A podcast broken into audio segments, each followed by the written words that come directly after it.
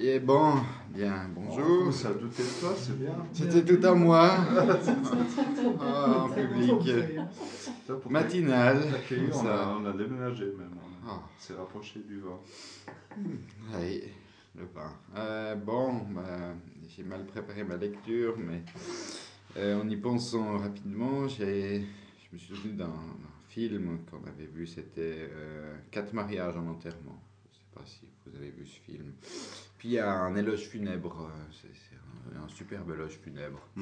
Alors, bien sûr, euh, la, la mort et le mariage, c'est pas le même thème, mais enfin, c'était tiré dans ce film. Et, euh, et euh, on va commencer par cet éloge funèbre. Euh, c'est W.H. Euh, Stop all the clocks, cut off the telephone, prevent the dog from barking with a juicy bone. Silence the pianos and with muffled drum bring out the coffin. Let the mourners come. Let aeroplanes cycle morning overhead, scribbling on the sky the message he is dead. Put quick bows round the white necks of the public doves. Let the traffic policeman wear black cotton gloves. He was my north, my south, my east and west, my working week and my Sunday rest, my noon, my midnight, my talk, my song. I thought that love would last forever. I was wrong. The stars are not wanted now. Put out everyone. Pick up the moon and dismantle the sun. Pour away the ocean and sweep up the wood, for nothing now can ever come to any good. La traduction. Euh, la traduction, nettement moins bonne parce que les autres c'est des alexandrins. Euh, arrête toutes les horloges, coupe le téléphone. Jette un os juteux au chien pour qu'il cesse d'aboyer. Fais taire les pianos et avec un tambour étouffé, sors le cercueil. Fais entrer les pleureuses. Que les avions tournent en gémissant au-dessus de nos têtes, griffonnant sur le ciel le message il est mort. Nous du crêpe au cou blanc des pigeons, donne des gants de coton noir à l'agent de la circulation. C'était mon nord, mon sud, mon est ouest. Mon travail, mon repos, mon midi, mon minuit, ma parole, mon chant. Je pensais que l'amour durait pour toujours. J'avais tort. On ne veut plus d'étoiles désormais. Éteins-les toutes.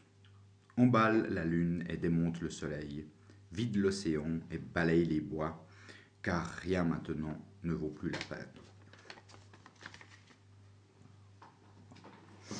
Je sais plus qui c'est qui chantait ça, mais euh, enfin qui disait ça. Enfin, c'était quatre mariages en enterrement. C'était une cité un peu ouvrière, comme ça, non? Enterrement. enterrement. Comme c'était assez tristounet, c'était le.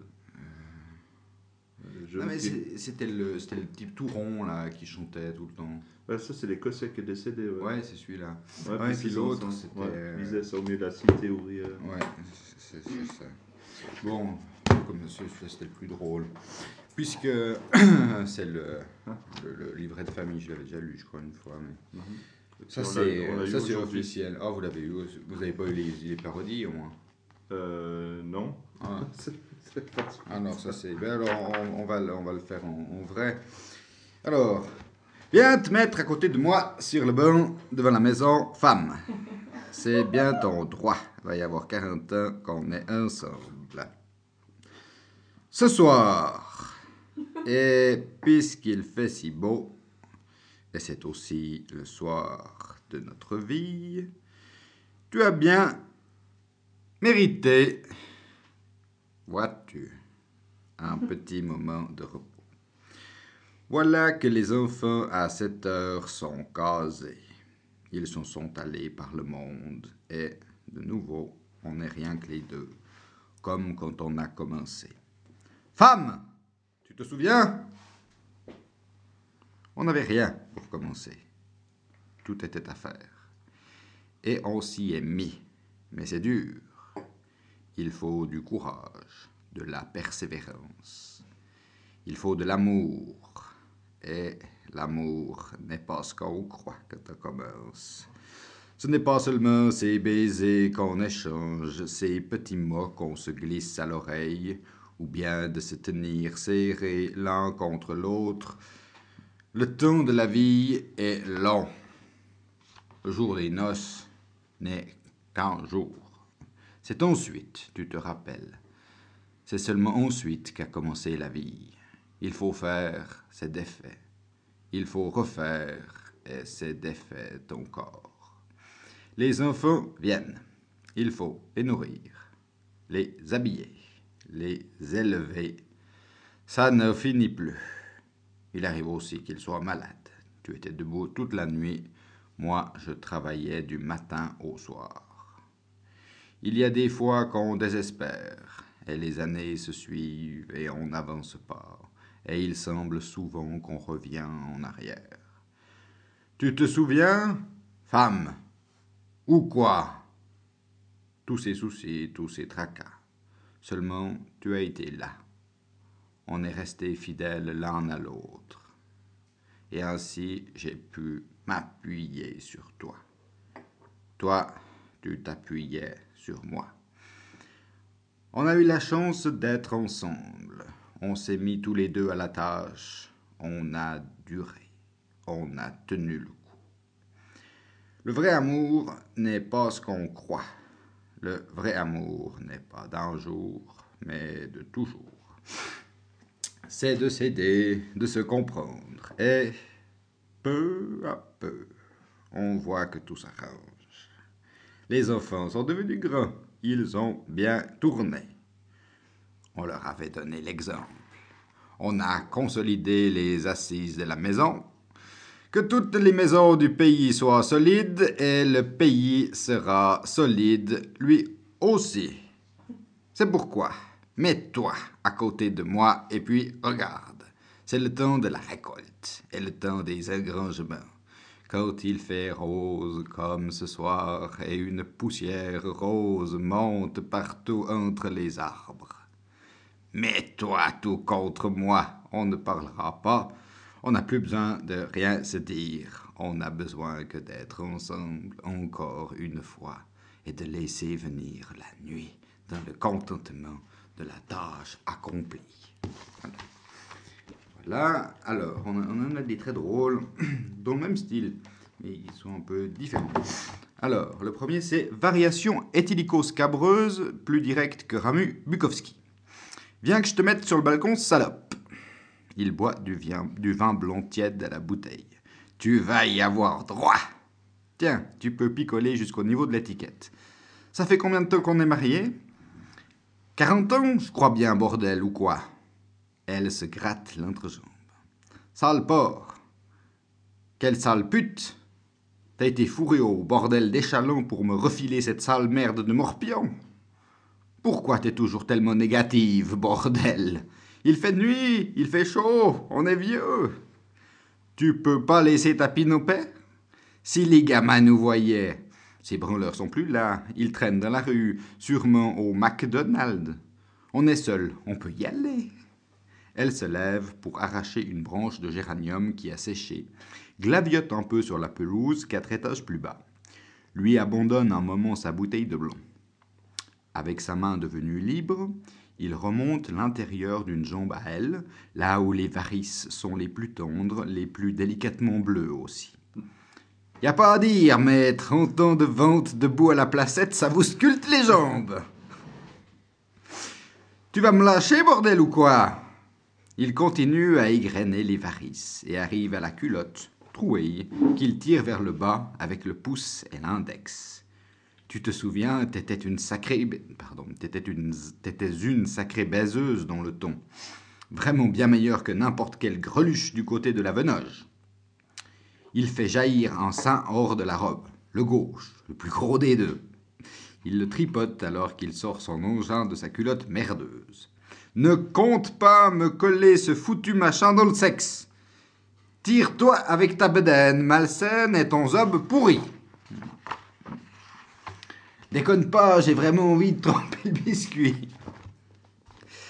Il la lui met, il la lui met, puis l'enlève, il la lui remet et l'enlève encore. Il se décarcasse, il vient, il vient, il revient en arrière, puis il revient, puis il reva. Alors, ça te plaît bordel ou quoi? Elle s'appuie avec son gros cul sur le bac de géranium et lui s'appuie sur. Ils sont collés ensemble, tous les trois à la tâche. Ça dure Ils tiennent le coup, ils tirent ce coup. Le balcon aussi tient le coup. On a bien fait de consolider ce putain de balcon. Tiens Hein Elle est solide cette maison, bordel ou quoi Il lâche tout le paquet, il queen comme un goret. Tiens, on grange Voilà toute la récolte. Il ôte son machin et se met à côté d'elle. Il s'encouble, tombe entre les géraniums. Il peut même pas crier, il est au bord de l'apoplexie. Ses yeux s'exorbitent pas mal. Il germe un peu dans le géranium, agrippe la bouteille. Pukowski a ses défauts, c'est vrai, mais il vomit très proprement, et on ne l'a jamais vu pisser sur le plancher. Il reboit une lampée de vin tiède, tiédasse. Au fait, bordel, c'est quoi ton nom? Il n'attend pas de réponse. Il allume une Marilon sans filtre. Elle lui glisse à l'oreille. Je m'appelle Rose. T'es un sale type. Mais ça fait rien, t'es quand même le plus grand écrivain roman que je connaisse. Ils regardent la nuit qui tombe, ils sont contents du devoir accompli. Ils se taisent. Bon, vous avez supporté Oui. Mais la dernière fois, tu... ouais, moi je l'ai déjà entendu. Je l'avais lu dans l'après-midi. Donc, ça, au milieu de la nuit, ça peut-être mieux que l'après-midi. Ouais. C'est c'est un peu, c'est un peu grivois quand même. Ouais. Alors, on va prendre moins grivois. Cher ami, puis-je me permettre de vous inviter à vous étendre à mes côtés quelques instants sur le grand canapé de cuir de notre terrasse panoramique? Vous méritez bien une petite pause avant l'arrivée des premiers invités à la grande cérémonie que nous offrons à l'occasion de nos noces de rubis.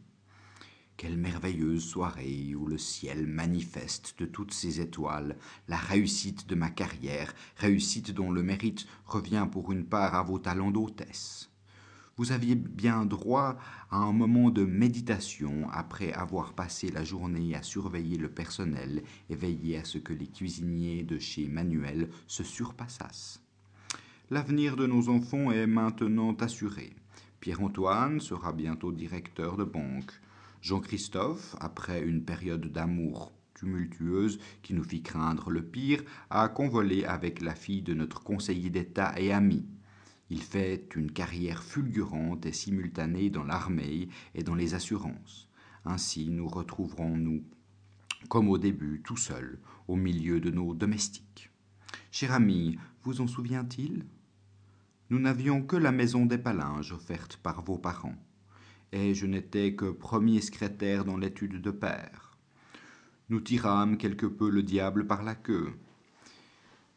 Si, vous voulez bien me pardonner cette expression triviale. Nous dûmes lutter pour nous offrir le chalet de Verbier. Follement épris l'un l'un de l'autre, nous ignorions à vrai dire les terribles épreuves que la société nous réservait.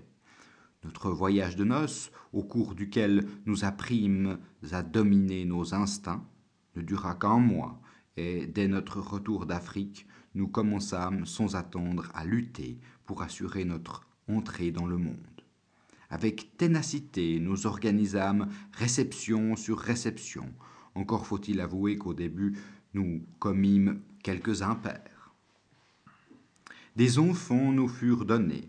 Nous nous mîmes en quête de nourrices, et combien fûmes-nous contraints d'en renvoyer dans les dont les manières laissaient à désirer, puis de précepteurs dont la moralité fut irréprochable et les connaissances encyclopédiques. Plus tard, nous nous épuisâmes à chercher l'école privée euh, qui put assurer un enseignement classique de choix. Un ami neurologue avec qui chaque année j'avais coutume d'aller chasser dans les Pyrénées soigna votre dépression et je repris les rênes de l'étude de l'avenue Rumine. Parfois nous doutâmes, Les années se succédaient et ma clientèle n'augmentait pas en proportion de la considération que nous valaient les réceptions que nous organisions régulièrement dans notre propriété de Jouton. Nous faillîmes même être contraints de vendre, à la suite d'un investissement malheureux, l'une des plus belles pouliches de notre écurie du chalet à Gobet. Vous en souvient-il, ma chère? C'est mieux ça. C'est mieux. Euh, bon. Mais tu permets, c'est tiré de quoi? Euh, ben, le, le, Laurie Bukowski, c'est moi qui l'ai fait. Puis celui-là, euh, c'est, c'est, c'est des, c'est des caricatures. euh, enfin, D'accord. c'est, des pastiches du, du texte de Ramus. Et, D'accord. oui, il y en a quelques-unes qui sont assez drôles. On peut toujours en lire une autre. Euh, il y a le, en style néo-dominal, c'est, pas mal. Venez poser votre séance sur le canapé balançoire devant notre gentilhommière. Ô madame, cette prérogative ne saurait vous être disputée. Voici bien une huitaine de lustres que nous chevauchons de conserve. Cette véprée, et puisque l'orbe du monde entier s'embrase de couleurs éclatantes, et c'est aussi la véprée de notre vie, vous avez mérité moult, voyez-vous, de vous trouver et de rester, euh, de, vous trouver de reste et de loisir. Voilà que nos wars à cette heure sont établis, ça et là, de par la vastitude des terres, et de rechef, nous ne sommes plus que vous et moi, comme lorsque nous entamâmes notre conjugale carrière. Madame, en gardez-vous souvenance Pour lors, nous étions destitués de tout, tout était à bâtir, et nous nous y attelâmes, mais le défi est ardu. C'est affaire de preux, non de pusillanime. Il faut de l'amour, et l'amour n'est point, n'est point ce qu'un vain peuple pense. Ce ne sont point seulement ces mignardises dont on s'affriande, ces petits poulets oraux dont on se flatte réciproquement l'ouïe, ou bien de s'étreindre avec effusion. Long est le temps de la vie, le jour des épousailles n'est qu'un jour. C'est ensuite, il vous en souvient, c'est ensuite seulement que commença la vie. L'on bâtit, s'est jeté bas, l'on rebâtit et s'est jeté bas encore. La progéniture paraît, il faut la sustenter, l'adorner, l'éduquer. On ne voit point le terme. Il advient qu'elle ergote. Souvent, autrefois, vous veillez toute la nuit, cependant que Jahanet, en quête de, de lucre, du crépuscule matutinal jusqu'au vespéral. Il est des moments où la désespérance vous gagne et les années processionnent en morne litanie et l'on n'avance point. Il semble souvent que l'on rétrograde. Vous en souvient-il, madame, ou que nenni? Oui. Moyen-Âge. Euh, ouais, néo-luminal. Ils ont mis ça néo-dominal. Oui, il y a une série de, de, de caricatures avec des dessins dessus. Voilà. Bon, passons à autre chose. Euh, sur le thème du mariage, j'avais pensé. Oui, il faut varier parce que sinon on s'endort. On s'endort très très vite. Je que c'est pénible. Euh, je ne sais pas si vous connaissez euh, Moravagine. Personne connaît. Non. Ouais, euh, bon, ça, sera peut-être un peu plus long. Alors, je, j'ai pris un, prends un passage au hasard. Euh, c'est Blaise Sandra, Moravagine. Euh, on va dire combien de pages On va dire 3, puis on termine avec Voltaire. 1, 2, 3, 4. 4 pages. J'espère que ça donnera quelque chose. bon. Euh, L'amour est masochiste. Ses cris, ses plaintes, ses douces alarmes, cet état d'angoisse des amants, cet état d'attente, cette souffrance latente, sous-entendue à peine exprimée, ces mille inquiétudes au sujet de l'absence de l'être aimé, cette fuite du temps, ces susceptibilités, ces sautes d'humeur, ces rêvasseries, ces enfantillages, cette torture morale où la vanité et l'amour-propre sont en jeu, l'honneur, l'éducation, la pudeur, Ces hauts et ces bas du tonus nerveux, ces écarts de l'imagination, ce fétichisme, cette précision cruelle des sens qui fouille, qui fouille, cette chute, cette prostration, cette abdication, cet avilissement, cette perte et cette reprise perpétuelle de la personnalité, ces bégaiements, ces mots, ces phrases, cet emploi du diminutif, cette familiarité, ces hésitations dont les attouchements, ce tremblement épileptique, ces rechutes successives et multipliées, cette passion de plus en plus troublée, orageuse et dont les ravages vont progressant jusqu'à la complète inhibition, la complète annihilation de l'âme, jusqu'à l'atonie des sens, jusqu'à l'épuisement de la moelle, au vide du cerveau, jusqu'à la sécheresse du cœur, ce besoin d'anéantissement, de destruction, de mutilation, ce besoin d'effusion, d'adoration, de mysticisme, cet inassouvissement qui a recours à l'hyper-irritabilité des muqueuses, aux errances du goût, au désordre vasomoteur ou périphérique, et qui fait appel à la jalousie, à la vengeance, au crime, au mensonge, aux trahisons, cette idolâtrie, cette mélancolie incurable, cette apathie, cette profonde misère morale, ce doute définitif et navrant, ce désespoir, tous ces stigmates ne sont-ils point les symptômes même de l'amour d'après lesquels on peut diagnostiquer, puis tracer d'une main sûre le tableau clinique du masochisme? Mulier tota in utero, disait Paracelse. C'est pourquoi toutes les femmes sont masochistes. L'amour chez elles commence par la crevaison d'une membrane pour aboutir au déchirement entier de l'être au moment de l'accouchement. Toute leur vie n'est que souffrance. Mensuellement, elles en sont ensanglantées. La femme est sous le signe de la lune, ce reflet, cet astre mort. Et c'est pourquoi, plus la femme enfante, plus elle engendre la mort. Plutôt que de la génération, la mère est le symbole de la destruction. Et quelle est, celle qui ne préférerait tuer et dévorer ses enfants si elle était sûre par là de s'attacher le mal, de le garder, de son compénétrer, de l'absorber par en bas, de le digérer de le faire macérer en elle, réduit à l'état de fœtus, et de le porter ainsi toute sa vie en, dans son sein. Oui, le, titre, c'est quand même Moravagine. Mhm. ça, doit, ça doit vouloir dire quelque chose. Ça doit quand même dire quelque chose. Oui, sans doute. Euh, c'est le personnage qui s'appelle Moravazine. C'est un monsieur qui, euh, qui éventre les femmes. C'est une sorte de, caricature de Jack l'éventreur, mais c'est son vice au fond. Euh, bon, il fait toujours des grandes réflexions philosophiques et ça, c'en est une. car celle-là.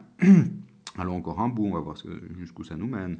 Car c'est à ça qu'aboutit cette immense machinerie de l'amour, à l'absorption, à la résorption du mal. L'amour n'a pas d'autre but. Et comme l'amour est le seul mobile de la nature, l'unique loi de l'univers est le masochisme. Destruction, néant. Que cet écoulement intarissable des êtres, souffrances, cruautés inutiles, que cette diversité des formes, cette adaptation lente, pénible, illogique, absurde de l'évolution des êtres. Un être vivant ne s'adapte jamais à son milieu, ou alors, en s'adaptant, il meurt. La lutte pour la vie est la lutte pour la non-adaptation. Vivre, c'est être différent. C'est pourquoi toutes les grandes espèces végétales et zoologiques sont monstrueuses.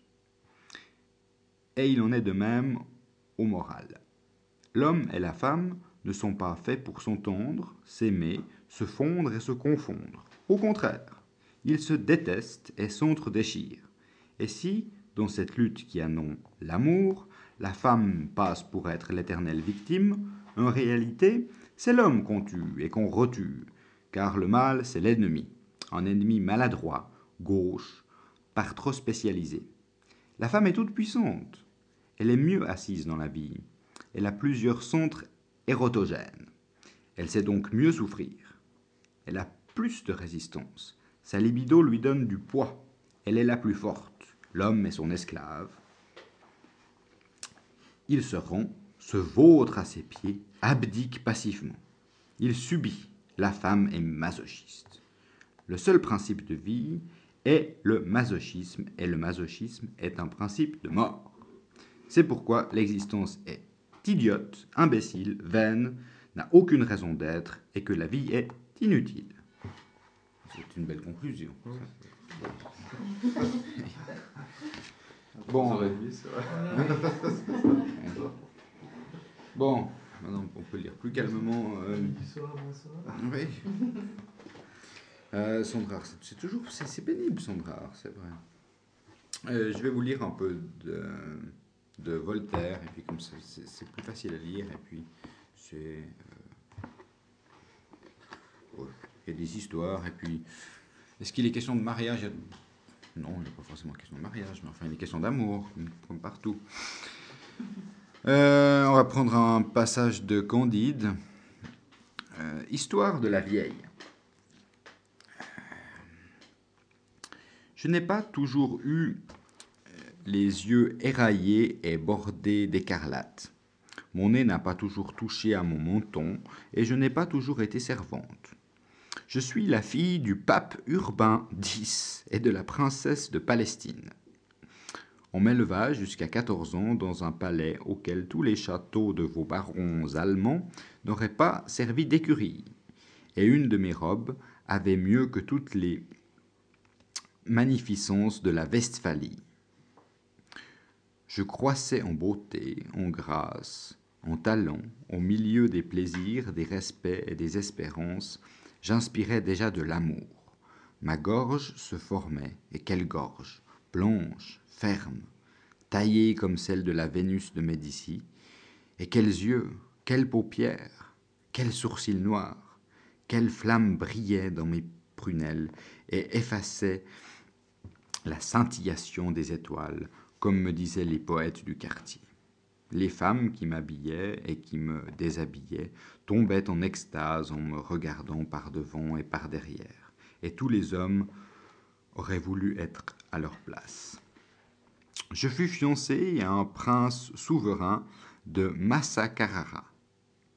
Quel prince, aussi beau que moi, pétri de douceur et d'agrément, brillant d'esprit et brûlant d'amour, je l'aimais comme on aime pour la première fois, avec idolâtrie, avec emportement. Les noces furent préparées. C'était une pompe, une magnificence inouïe. C'était des fêtes, des carousels, des opéras bouffas continuels, et toute l'Italie fit pour moi des sonnets dont il n'y eut pas un seul de passable. Je touchais au moment de mon bonheur quand une vieille marquise, qui avait été maîtresse de mon prince, l'invita à prendre du chocolat chez elle. Il mourut en moins de deux heures, avec des convulsions épouvantables. Mais ce n'est qu'une bagatelle. Ma mère, au désespoir, et bien moins affligée que moi, voulut s'arracher pour quelque temps à un séjour si funeste. Elle avait une très belle terre auprès de Gaète. Nous nous embarquâmes sur une galère du pays, dorée comme l'hôtel de Saint-Pierre de Rome. Voilà qu'un corsaire de Salé fond sur nous et nous aborde. Nos soldats se défendirent comme des soldats du pape. Ils se mirent tous à genoux en jetant leurs armes et en demandant au corsaire une absolution in articulo mortis. Aussitôt, on les dépouilla, nus comme des singes, et ma mère aussi. Nos filles d'honneur aussi, et moi aussi. C'est une chose admirable que la diligence avec laquelle ces messieurs déshabillent le monde.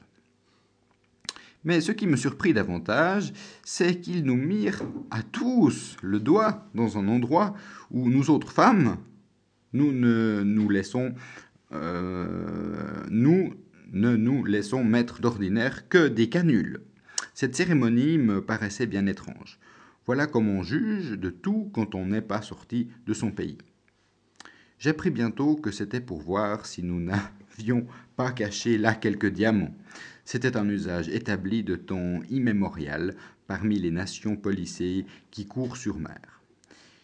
J'ai su que messieurs les religieux chevaliers de Malte n'y manquent jamais quand ils prennent des Turcs et des Turcs. C'est une loi du droit des gens à laquelle on n'a jamais dérogé. Je ne vous dirai point combien il est dur pour une jeune princesse d'être menée esclave à Maroc avec sa mère. Vous concevez assez tout ce que nous eûmes à souffrir dans le vaisseau corsaire. Ma mère était encore très belle, nos filles d'honneur, nos simples femmes de chambre, avaient plus de charme qu'on ne peut trouver dans toute l'Afrique. Pour moi, j'étais ravissante, j'étais la beauté, la grâce même, et j'étais pucelle. Je ne le fus pas longtemps. Cette fleur, qui avait été réservée avec pour le beau prince de Massacarara, me fut ravie par le capitaine corsaire. C'était un nègre abominable, qui croyait encore me faire beaucoup d'honneur. Certes, il fallait que Madame la princesse de Palestine et moi fussions bien fortes pour résister à tout ce que nous éprouvâmes jusqu'à notre arrivée au Maroc. Mais passons, ce sont des choses si communes qu'elles ne valent pas la peine qu'on en parle. Maroc nageait dans le sang quand nous arrivâmes cinquante fils de l'empereur Muley Ismaël avaient chacun leur parti, ce qui produisait en effet cinquante guerres civiles de Noirs contre Noirs, de Noirs contre Basanés, de Basanés contre Basanés, de Mulâtres contre Mulâtres. C'était un carnage continuel de toute l'étendue de l'Empire. À peine fûmes-nous débarqués que des Noirs d'une faction ennemie de celle de mon corsaire se présentèrent pour lui enlever son butin. Nous étions, après les diamants et l'or, ce qu'il y avait de plus précieux. Je fus témoin d'un combat tel que vous n'en voyez jamais dans vos climats d'Europe. Les peuples septentrionaux n'ont pas le sang assez ardent. Ils n'ont pas la rage des femmes au point où elle est commune en Afrique. Il semble que vos Européens et du lait dans les veines. C'est du vitriol, c'est du feu qui coule dans celle des habitants de mon Atlas et des pays voisins. On combattit avec fureur des lions, des tigres et des serpents de la contrée, pour savoir à qui nous aurait. Un mort saisit ma mère par le bras droit, le lieutenant de mon capitaine la retint par le bras gauche. Un soldat mort la prit par une jambe, un de nos pirates la tenait par l'autre. Nos filles se trouvèrent presque tous en un moment tirées ainsi à quatre soldats. Mon capitaine me tenait caché derrière lui. Il avait le cimeterre au poing et tuait tout ce qui s'opposait à sa rage. Enfin, je vis toutes nos Italiennes et ma mère déchirées, coupées, massacrées par les monstres qui se les disputaient. Les captifs mes compagnons, ceux qui les avaient pris, soldats, matelots, noirs, basanés, blonds, mulâtres, et enfin mon capitaine, tout fut tué, et je demeurai mourante sur un tas de morts. Des scènes pareilles se passaient, comme on sait, dans l'étendue de plus de trois cents lieues, sans qu'on manquât aux cinq prières par jour ordonnées par Mahomet. Je me débarrassai avec beaucoup de peine de la foule de tant de cadavres sanglants entassés, et je me traînais sous un grand oranger au bord d'un ruisseau voisin. J'y tombais d'effroi, de lassitude, d'horreur, de désespoir et de faim. Bientôt, après, mes sens accablés se livrèrent à un sommeil qui tenait plus de l'évanouissement que du repos. J'étais dans cet état de faiblesse et d'insensibilité entre la mort et la vie quand je me sentis pressé de quelque chose qui s'agitait sur mon corps. J'ouvris les yeux, je vis un homme blanc et de bonne mine qui soupirait et qui disait entre ses dents Oh C'est juste, c'est de. Oh, oh quelqu'un sait l'italien? Non Oh, Chiagura d'essere senza ah bon, à mon avis, il doit lui manquer quelque chose. Mais euh, oui, parce qu'elle a été abondamment violée et, euh, là, le monsieur il voudrait bien la violer, mais il peut pas. Euh, donc, ça doit être un chanteur, ça doit être un castrat, à mon avis. C'est l'effet comique de, Voltaire. C'est- C'est qu'il lui arrivait plein de choses terribles. Et puis, il y en a un qui, se frotte contre elle comme ça et euh, il se plaint. Pa- Parce qu'il peut pas la violer. C'est- ça le, le problème, à mon avis. Euh, chapitre 12. Suite des malheurs de la vieille. Euh, étonnée et ravie d'entendre la langue de ma patrie, et non moins surprise des paroles que proférait cet homme, je lui répondis qu'il y avait de plus grands malheurs que celui dont il se plaignait. voilà. Euh, je l'instruisis en peu de mots des horreurs que j'avais essuyées, et je retombai en faiblesse. Il m'emporta dans une maison voisine, me fit mettre au lit, me fit donner à manger, me servit, me consola, me flatta, me dit qu'il n'avait rien vu de si beau que moi, et que jamais il n'avait tant regretté ce que personne ne pouvait lui rendre. Je suis né à Naples, me dit-il, on y chaponne deux ou trois mille enfants tous les ans. Euh, les uns en meurent, les autres acquièrent une voix plus belle que celle des femmes, les autres vont gouverner des États. On me fit cette opération avec un très grand succès et j'ai été musicien de la chapelle de Madame la princesse de Palestine. De ma mère, m'écriai-je. De votre mère, s'écria-t-il en pleurant. Quoi, vous seriez cette jeune princesse que j'ai élevée jusqu'à l'âge de six ans et qui promettait déjà d'être aussi belle que vous êtes? C'est moi-même. Ma mère est à quatre cents pas d'ici, coupée en quartiers sous un tas de morts. Je lui contai ce qui m'était arrivé, il me conta aussi ses aventures et m'apprit comment il avait été envoyé chez le roi du Maroc. Pour conclure avec ce monarque un traité par lequel on lui fournirait de la poudre, des canons et des vaisseaux pour l'aider à exterminer le commerce des autres chrétiens. Ma mission est faite, dit cet honnête eunuque, je vais m'embarquer à Ceuta et je vous ramènerai en Italie. Mais qui est goura de serre senzac Euh, je le remerciai avec des larmes d'attendrissement et au lieu de me mener en Italie, il me conduisit à Alger et me vendit au dais de cette province. À peine fus-je vendu que cette peste qui a fait le tour de l'Afrique, de l'Asie et de l'Europe se déclara dans Alger avec fureur. Vous avez vu des tremblements de terre? Mais, mademoiselle, avez-vous jamais vu la peste? Jamais, répondit la baronne. Si vous l'aviez eue, reprit la vieille, vous avoueriez qu'elle est bien au-dessus d'un tremblement de terre. Elle est fort commune en Afrique. J'en fus attaqué. Figurez-vous quelle situation pour la fille d'un pape, âgée de 15 ans, qui en trois mois de temps avait éprouvé la pauvreté, l'esclavage, avait été violée presque tous les jours, avait vu couper sa mère en quatre, avait essuyé la faim et la guerre et mourait pestiférée dans Alger. Euh, je n'en mourus pourtant pas, mais mon eunuque et le dais et presque tout le sérail d'Alger périrent. Quand les premiers ravages de cette épouvantable peste furent passés, on vendit les, les esclaves du dais. Un marchand m'acheta et me mena à Tunis. Il me vendit à un autre marchand qui me revendit à Tripoli. De Tripoli, je fus revendu à Alexandrie, d'Alexandrie revendu à Smyrne, de Smyrne à Constantinople. J'appartins enfin à un aga des janissaires, qui fut bientôt commandé pour aller défendre Azov contre les Russes qui l'assiégeaient.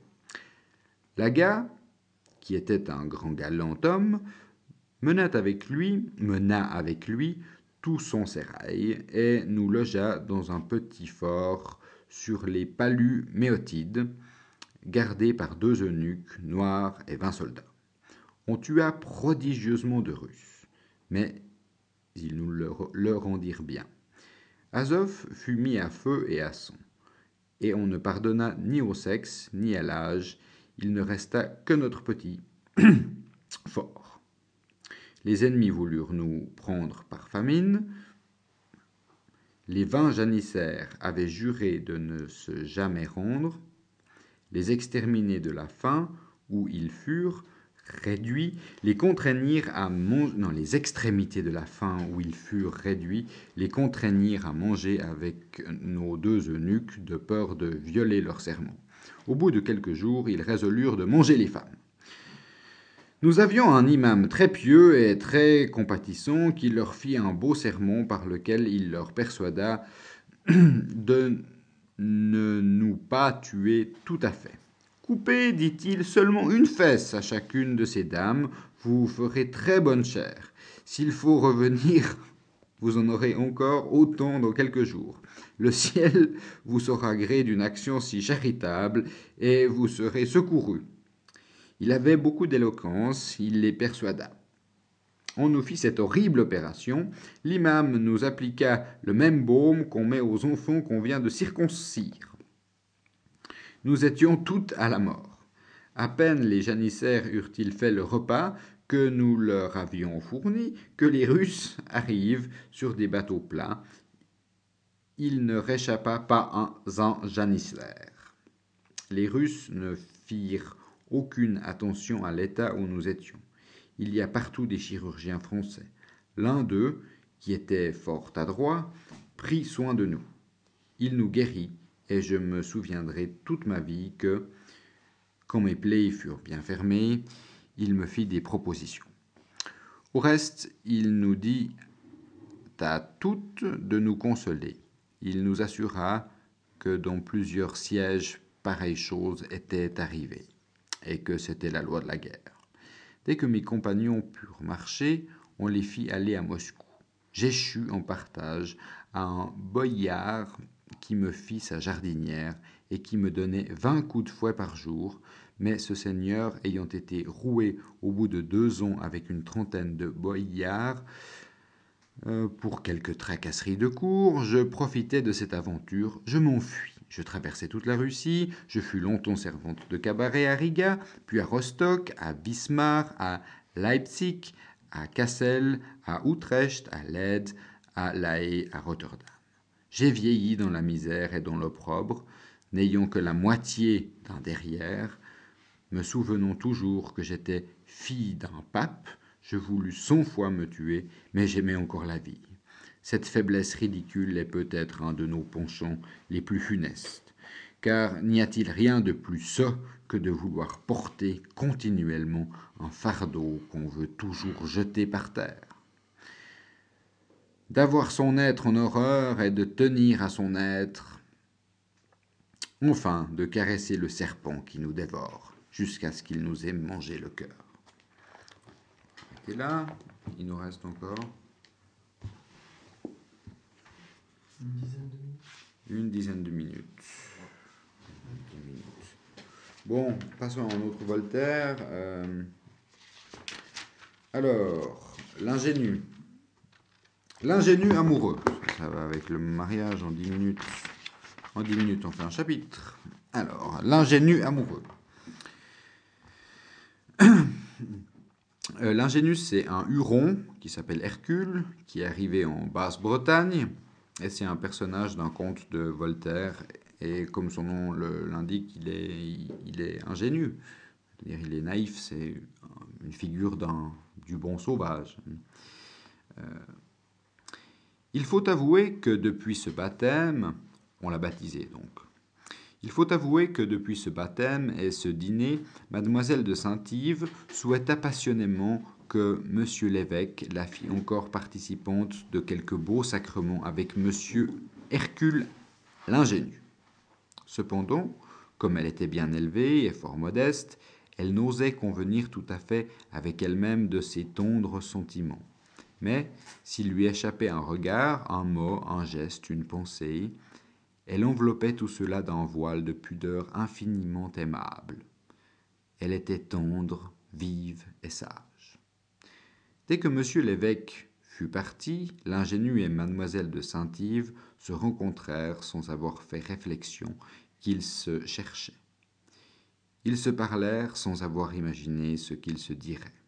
L'ingénu lui dit d'abord qu'il l'aimait de tout son cœur et que la belle Abacaba, dont il avait été fou dans son pays, n'approchait pas d'elle. Mademoiselle lui répondit, avec sa modestie ordin- ordinaire, qu'il fallait en parler au plus vite à monsieur le prieur de son oncle et à mademoiselle sa tante, et que de son côté elle en dirait deux mots à son cher frère, l'abbé de Saint-Yves, et qu'elle se flattait d'un consentement commun. L'ingénu lui répondit qu'il n'avait besoin du consentement de personne, qu'il lui paraissait extrêmement ridicule d'aller demander à d'autres ce qu'on devait faire, que, quand deux parties sont d'accord, on n'a pas besoin d'un tiers pour les accommoder. Je ne consulte personne, dit-il, quand j'ai envie de déjeuner, ou de chasser, ou de dormir. Je sais bien qu'en amour, il n'est pas mal d'avoir le consentement de la personne à qui on en veut, mais comme ce n'est ni de mon oncle ni de ma tante que je suis amoureux, ce n'est pas à eux que je dois m'adresser dans cette affaire. Et si vous m'en croyez, vous, vous vous passerez aussi de monsieur l'abbé de Saint-Yves. On peut juger que la belle Bretonne employa toute la délicatesse de son esprit à réduire son huron au terme de la bienséance. Elle se fâcha même, et bientôt se radoucit. Enfin, on ne sait comment aurait fini cette conversation si, le jour baissant, monsieur l'abbé n'avait ramené sa sœur à son abbaye. L'ingénu laissa coucher son oncle et sa tante, qui étaient un peu fatigués de la cérémonie et de leur long dîner. Il passa une partie de la nuit à faire des vers en langue huronne pour sa bien-aimée, car il faut savoir qu'il n'y a aucun pays de la terre où l'amour n'ait rendu les amants poètes. Le lendemain, son oncle lui parla ainsi après le déjeuner, en présence de mademoiselle de Kercabon, qui était tout attendrie. Le ciel soit loué de ce que vous avez l'honneur, mon cher neveu, d'être chrétien et bas breton, mais cela ne suffit pas. Je suis un peu sur l'âge. Mon frère n'a laissé qu'un petit coin de terre, qui est très peu de choses. J'ai un bon prieuré.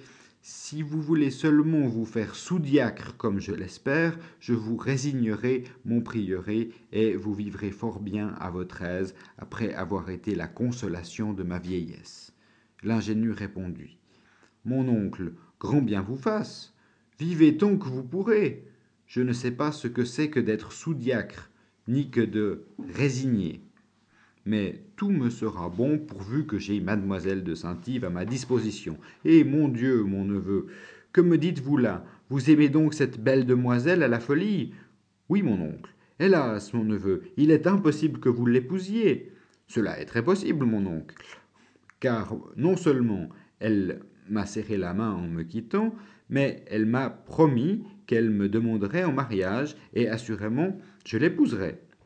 Cela est impossible, vous dis-je. Elle est votre marraine. C'est un péché épouvantable à une marraine de serrer la main de son filleul. Il n'est pas permis d'épouser sa marraine. Les lois divines et humaines euh, s'y opposent. Morbleu, mon oncle, vous vous moquez de moi. Pourquoi serait-il défendu d'épouser sa marraine quand elle est jeune et jolie? Je n'ai point vu dans le livre que vous m'avez donné qu'il fût mal d'épouser les filles qui ont aidé les gens à être baptisés. Je m'aperçois tous les jours qu'on fait ici une infinité de choses qui ne sont point dans votre livre, et qu'on n'y fait rien de tout ce qu'il dit. Je vous avoue que cela m'étonne et me fâche. Si on me prive de la belle Saint-Yves, sous prétexte de mon baptême, je vous avertis que je l'enlève et que je me débaptise. Le prieur fut confondu. Sa sœur pleura. Mon cher frère, dit-elle, il ne faut pas que notre neveu se damne. Notre Saint-Père le Pape peut lui donner dispense, et alors il pourra être chrétiennement heureux avec ceux qu'il aime. L'ingénu embrassa sa tante. Quel est donc, dit-il, cet homme charmant qui favorise avec tant de bonté les garçons et les filles dans leurs amours? Je veux lui aller parler tout à l'heure on lui expliqua ce que c'était que le pape, et l'ingénu fut encore plus étonné qu'auparavant. Il n'y a pas un mot de tout cela dans votre livre, mon cher oncle. J'ai voyagé, je connais la mer, nous sommes ici sur le côté de l'océan, et je quitterai mademoiselle de Saint-Yves pour aller demander la permission de l'aimer à un homme qui demeure vers la Méditerranée, à quatre cents lieues d'ici, et dont je n'entends point la langue. Cela est d'un ridicule incompréhensible. Je vais sur le champ chez monsieur l'abbé de Saint-Yves, qui ne demeure qu'à une lieue de vous, et je vous réponds que j'épouserai ma maîtresse dans la journée. Comme il parlait encore, entra le bailli, qui, selon sa coutume, lui demanda où il allait. Je vais me marier, dit l'ingénu en courant, et au bout d'un quart d'heure, il était déjà chez sa belle et chère Brasse-Brette, qui dormait encore. Ah, mon frère, disait mademoiselle de Kercabon au prieur, jamais vous ne ferez un sous-diacre de notre neveu. Le bailli fut très mécontent de ce voyage, car il prétendait que son fils euh, épousa la Saint-Yves, et ce fils était encore plus sot et plus insupportable que son père. Arrêter là. Merci.